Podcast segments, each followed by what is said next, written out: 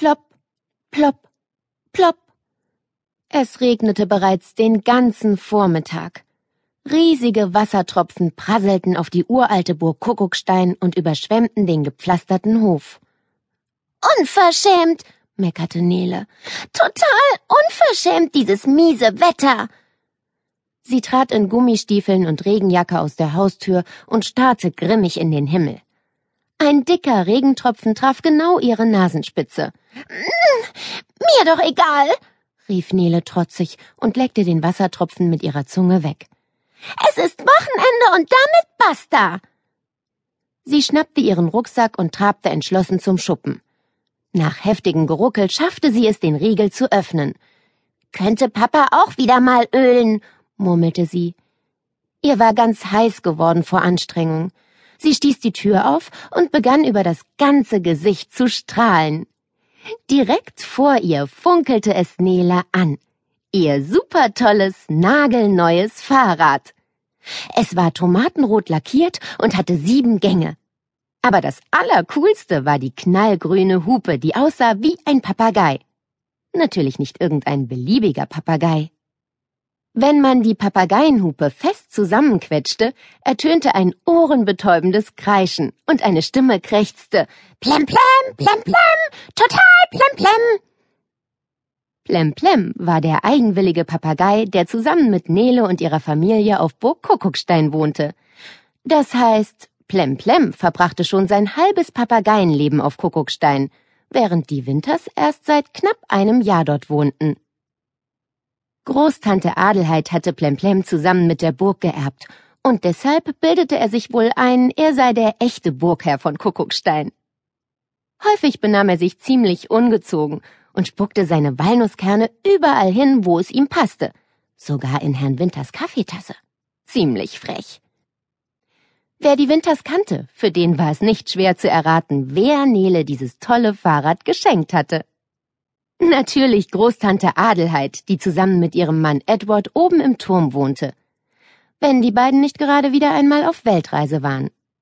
Adelheid liebte Abenteuer über alles und Onkel Edward, der es eigentlich lieber etwas gemütlicher mochte, liebte seine Adelheid. Und so suchten sie sich die verrücktesten Reiseziele aus, die man sich nur vorstellen kann. Die Idee mit der Hupe stammte auch von Großtante Adelheid. Dafür hatte sie die Stimme von Plemplem heimlich mit ihrem Handy aufgenommen und in die Hupe einbauen lassen. So sehr sich Nele über ihr Fahrrad freute, so betrübt war sie, dass Großtante Adelheid und Großonkel Edward verreist waren.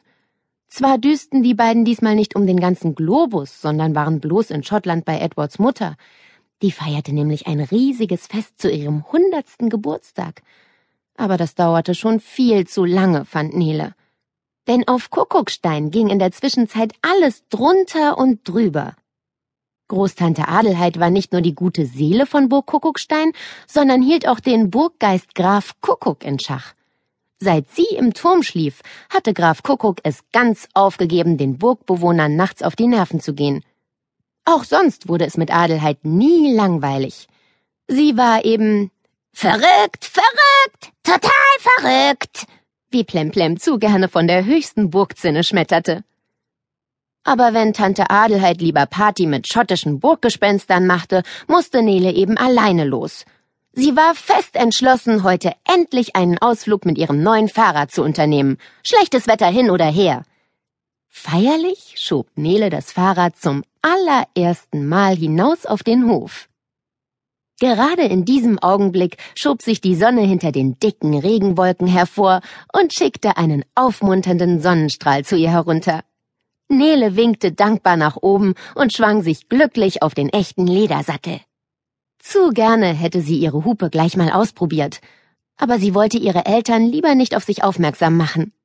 Unternehmungslustig trat Nele in die Pedale. Hüa! spornte sie ihren Drahtesel an. Auf geht's!